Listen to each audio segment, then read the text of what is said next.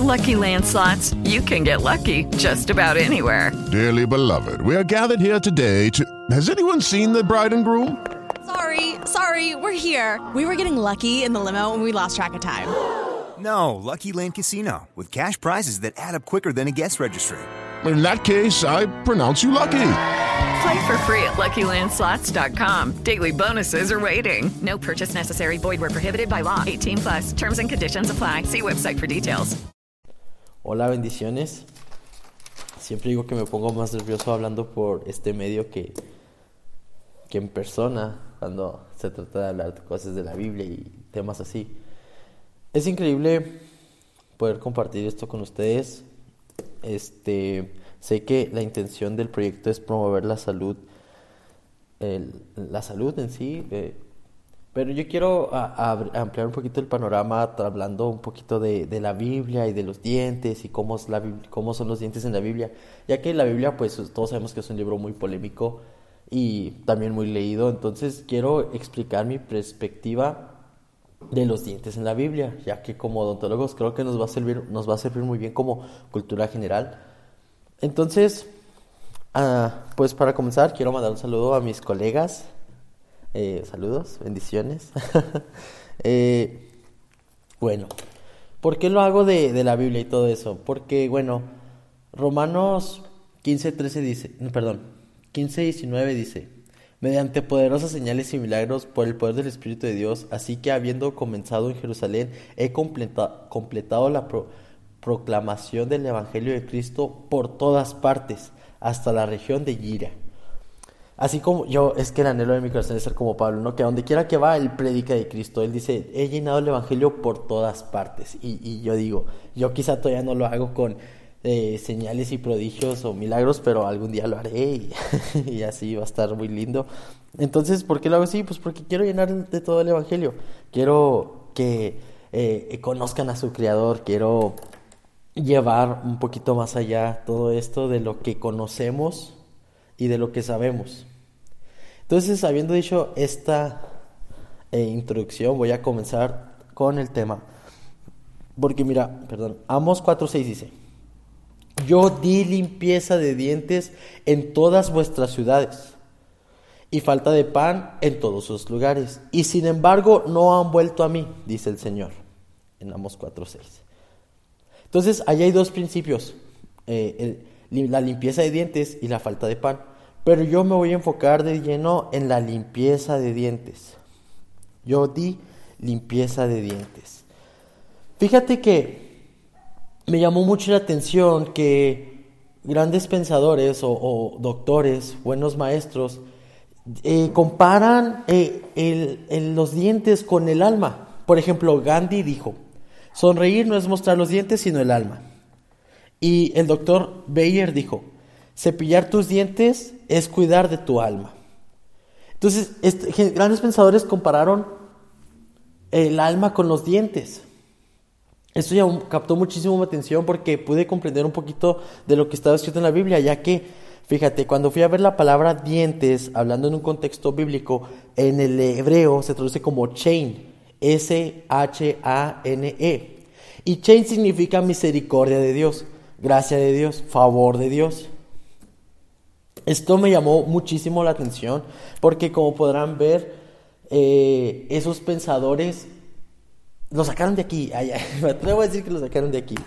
Entonces, yo quiero que, que vean que todo está en la Biblia. Quiero que, que comprendan que, que, todo está ya escrito aquí primero. Porque fíjate. Entonces, ve. Ya dijimos que los dientes significan misericordia de Dios. Pero misericordia de qué? Bueno, misericordia hacia el alma ya que Jesús derramó su misericordia y nos abrió una puerta eh, muy grande en la cual podemos entrar y recibir ese perdón y recibir esa gracia por parte de Dios y de, esa manera recibir salvación del alma, recibir limpieza de dientes, recibir purificación del, alma, y recibir purificación de los dientes. Estamos hablando como si los dientes representaran el alma. Porque mira esto, dice Jeremías. Antes de que te formara en el vientre de tu madre ya te conocía. Antes que nacieras ya te había elegido para que fueras mi profeta. Y partiendo del principio de que el embrión comienza su formación por la boca y los dientes, que es la primera etapa del feto. La primera etapa del feto es eh, los dientes y la boca. Entonces, fíjate, partiendo del principio de que los dientes es la misericordia de Dios, como que dice, desde que estabas en el vientre de tu madre ya te había visto ya había derramado mi misericordia sobre ti, porque ya te habían dado dientes. Entonces, eso nos dice que cuando nacemos, nacemos puros, nacemos con el alma limpia, nacemos íntegros, nacemos perfectos, inocentes, sin daño. Pero ¿qué pasa?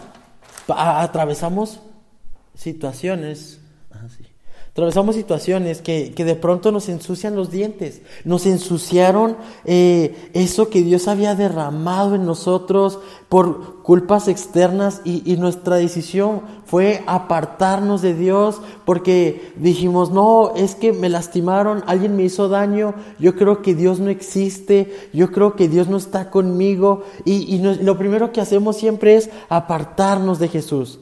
O sea, a pesar de que Dios dice, hey, yo les di misericordia. ¿Y, qué hicieron ustedes? No volvieron a mí. Pero por situaciones externas, y ahorita voy a tratar de explicar cuáles son algunas de ellas que provocaron que nos alejáramos de Dios. Vamos a platicar, te voy a platicar unas cuantas para que esto sea rápido. Fíjate lo que dice Proverbios. Uh, no apunté la cita bíblica, pero está en Proverbios. No, sí, sí. Bueno, ahorita se las digo. Como vinagre a los dientes y como humo a los ojos son los perezosos a los que lo envían. Quizá ahí está hablando de un empleado perezoso que, eh, una persona floja es como amargarte los dientes, es como vinagre a los dientes que amarga, ah, amarga el alma a una gente floja que, que no hace nada, que a pesar de que le estás pagando, pero vamos a verlo de otra perspectiva, vamos a ver una perspectiva juvenil. ¿Cuántas veces tú no tienes en tu entorno gente que no hace nada por ti? ¿Cuántas veces no te has rodeado de personas que no hacen nada por ti? Y, y es terrible porque dicen, rayos, o sea, oye, es que esto, no, no, o sea, todo quieren para ellos y, y tú, ellos no hacen nada por ti. quizá en una relación te topas de, de tú dándolo todo y tu pareja no dando nada por ti. Quizá con tus amigos eh, tú pasas todas las tareas y no te pasa ninguna, ah, no se crean, un chascarro ahí. Quizá eh, hay gente que no hace nada por ti, gente perezosa para hacer algo por ti. Y, ah, vamos a llevarlo un poco más allá. Hay gente en la cual ni puedes confiar. Quizá también la confianza eh, fue un factor. Es que si voy para allá no, no, no puedo confiar en ellos porque cuentan todo. Quizá no hacen nada por ti, ni siquiera guardar un secreto por ti hacen. No hacen nada por ti, son los perezosos. Dice la Biblia que esa gente amarga el alma, amarga los dientes, es como vinagre a los dientes. Son cositas que nos eh, afectaron, que nos ensuciaron. A pesar de que ya éramos limpios, el entorno, que, el entorno nos cambió, el entorno influyó en nosotros y, provocó que nos alejáramos de Dios. Y, yo, yo puedo decirte ahora, ¿qué, culpa tiene Dios del daño que, hemos pasado? Ninguno, pero a veces nosotros mismos nos envolvemos con gente perezosa, con gente que no vale la pena, con gente que ni guardar un secreto por mí puede hacer. Y, en lugar de alejarnos de esa gente, nos alejamos de Dios. ¿Cómo decir, no, Dios, es que tú tuviste aquí la culpa? Porque si tú fueras todopoderoso no hubieras permitido que Él se cruzara en mi camino. Déjame decirte que Dios es un caballero. Por eso dice, el que me abre la puerta, yo entrenaré y cenaré con él. El que me abre es nomás el que la abre, el que está dispuesto. Pero a veces no estamos dispuestos a recibir eh, la misericordia, a veces no estamos dispuestos a recibir eso. Entonces lo primero que hacemos es nos alejamos de Dios. Y a pesar de nuestras decisiones, seguimos culpando a Dios por lo que nosotros hacemos, por la gente en la que nos rodeamos. Entonces dice la Biblia, el perezoso el que no hace nada por ti, amarga la vida, amarga el alma, ensucia los dientes. Qué terrible es esto. Entonces vamos a ver otro punto. Salmo 35, 15 y 16. Ellos se ríen de mis caídas, Se reúnen contra mí los extranjeros que ni conozco. Desgarran sin descanso si yo caigo. Rechinan sus dientes contra mí. Entonces ahí hay dos puntos. La burla y el odio. Cuando alguien se burla de ti, según este salmo, puede provocar que tú rechines los dientes. O que te causes un bruxismo. Se burlan de ti. ¡Ah! ¡Ah! Y lo increíble sería, ¿tú no le causas bruxismo a la gente? Burlándote de ellos, bruxismo del alma. ¡Ah! ¡Ah! Impotencia. ¡Ah! Es que se ríen de mí. ¡Ah! Otra cosa eh, eh, que dice ese salmo, el odio, rechinan sus dientes contra mí. Cuando tú odias a alguien, rechinas tus dientes. ¡Ah! Te causas un bruxismo. Y cuando te odian, les provocas que la otra gente también cause bruxismo. Aunque ese no lo podemos controlar, pero sí podemos controlar el de la burla.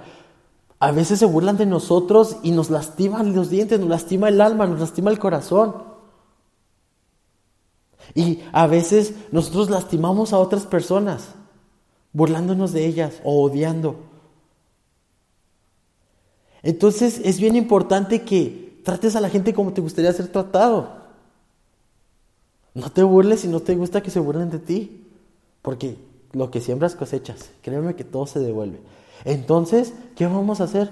No hay que burlarnos de la gente. Porque le estás provocando un bruxismo. Le estás dañando el alma. ¿Y cuántas veces a nosotros no nos burlaron de nosotros y nos lastimaron el alma? Nos, nos provocó un bruxismo. Ah, dañamos nuestros dientes.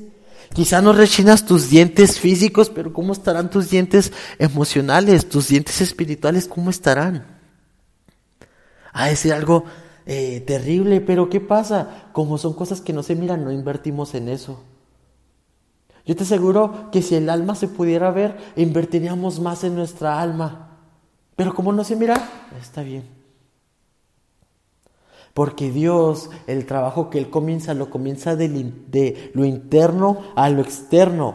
Dios no trabaja de externo a interno, Él trabaja del interior hacia afuera.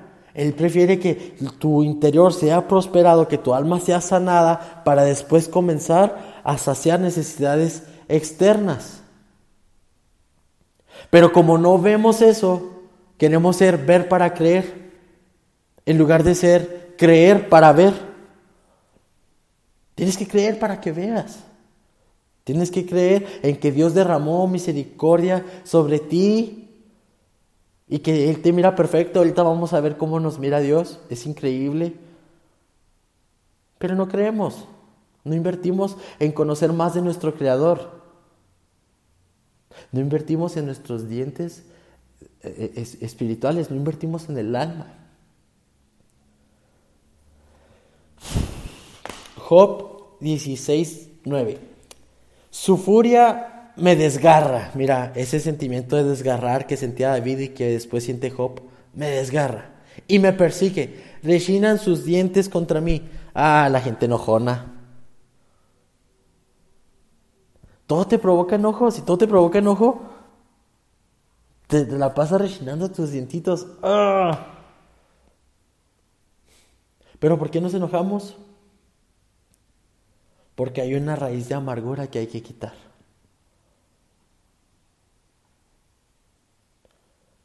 Porque todo eh, eh, el odio que externamos es porque, o, el enojo que externamos es porque dentro de nuestro corazón brotó una raíz de amargura. Y entonces eso, entonces eso provoca que lo que, por eso dice, de la abundancia del corazón Habla la boca, de la abundancia del corazón actuamos, porque todo está en tu corazón. Quiero buscar la, la cita de, de, la raíz de amargura, por aquí la tenía.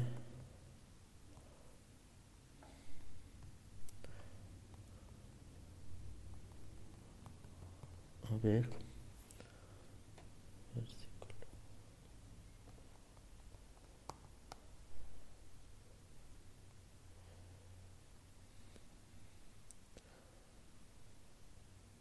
Fíjate, Hebreos 12, 15. Mirad bien que nadie deje de alcanzar la gracia de Dios, de que ninguna raíz de amargura brotando cause dificultades y por ella muchos, muchos sean contaminados. Fíjate, que nadie deje de alcanzar la gracia de Dios. Y partiendo de que los dientes significan misericordia, entonces que nadie deje de lavarse los dientes. No vaya a ser que ninguna, no vaya a ser que cause dificultades y por causa de ella muchos sean contaminados. Es increíble eh, el, el, proceso interno que tenemos que pasar para poder ser saludables. Entonces ya hablé de cosas que nos afectaron, de cosas que, que, chin, que ya nos ensuciaron. Entonces, ¿qué es lo que hacemos? El Salmo, eh, el Salmo 139, 12 dice, mi embrión vieron tus ojos. Y en tu libro estaban todas aquellas cosas escritas que fueron entonces formadas sin faltar ninguna. Eso del libro es otro tema aparte, pero es un tema muy interesante. Pero entonces partiendo de que el embrión comienza su formación por los ojos, perdón, que el embrión comienza su formación por los dientes, entonces dice, tus ojos vieron mis dientes. Me llamó tanto la atención que la versión antigua 1569 del oso dice, mi imperfección vio tus ojos. Entonces, Dios dice, entonces como que si dijera, tus ojos vieron mi alma imperfecta, vieron mis dientes imperfectos.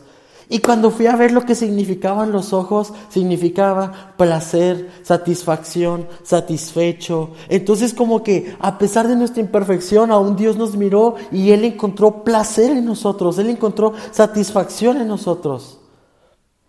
Y es increíble que a pesar de que tú te sientas burlado, a pesar de que tú te sientas traicionado, a pesar de que tú sientas que nadie hace nada por ti, Dios te mira y dice, wow, yo encuentro satisfacción en ese corazón lastimado. Pero vuelvo al punto, tienes que dejarte trabajar, tienes que dejar, tienes que abrirle la puerta a Dios para que comience su trabajo en ti. Él mira tu, tu imperfección y Él aún así te ve satisfecho. Él te mira con placer. Y, pero a veces no, por nuestro pecado, a veces por nuestros errores, sentimos que Dios está alejado de nosotros, pero Él está esperando viéndote con ojos de satisfacción, diciendo, wow, mira ese sujeto, o mira esa mujer, wow. Tienes que aprender a conocer la, la perspectiva de tu creador, porque si piensas a ver la tuya, o la que, la tuya, la tu propia, o lo que dijeron de ti, es muy probable que encuentres incapacidad, es muy probable que encuentres eh, daño, es muy probable que encuentres burla, es muy probable que encuentres ojo, eh, enojo, enojo, coraje, decepción. Pero Dios te mira y dice, wow, mis ojos ven su imperfección y yo me encuentro satisfecho. ¿Quieres saber cómo más te ve Dios? Ya voy a acabar, no sé ni cuánto llevo, yo creo que vi un poquito.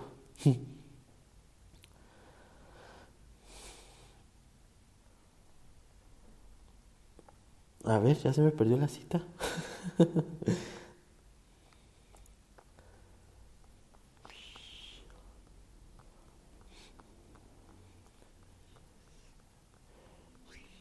a ver, a ver. Este es increíble. Este es increíble.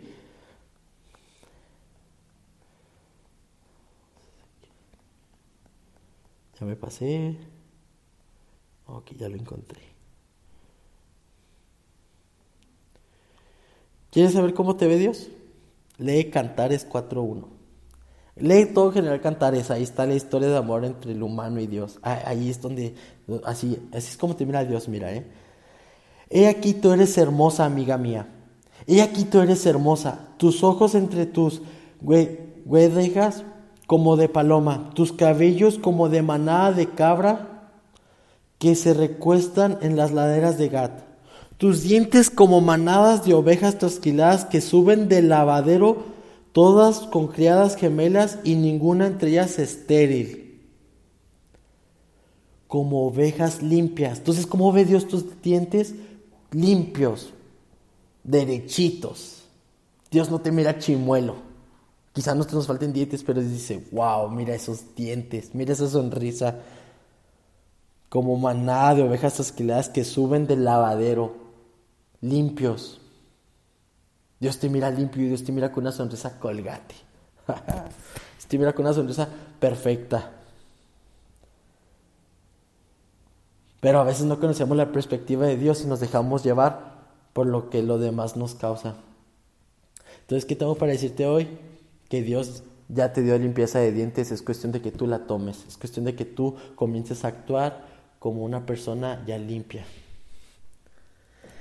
Entonces, mi nombre es Alejandro Valles y es un gusto para mí poder compartir este temita con ustedes. Espero que sea de bendición para sus vidas y que Dios los bendiga. With the Lucky Land you can get lucky just about anywhere. This is your captain speaking. Uh, we've got clear runway and the weather's fine, but we're just going to circle up here a while and uh, get lucky. No, no, nothing like that. It's just these cash prizes add up quick. So I suggest you sit back, keep your tray table upright, and start getting lucky. Play for free at LuckyLandSlots.com. Are you feeling lucky? No purchase necessary. Void where prohibited by law. 18 plus terms and conditions apply. See website for details.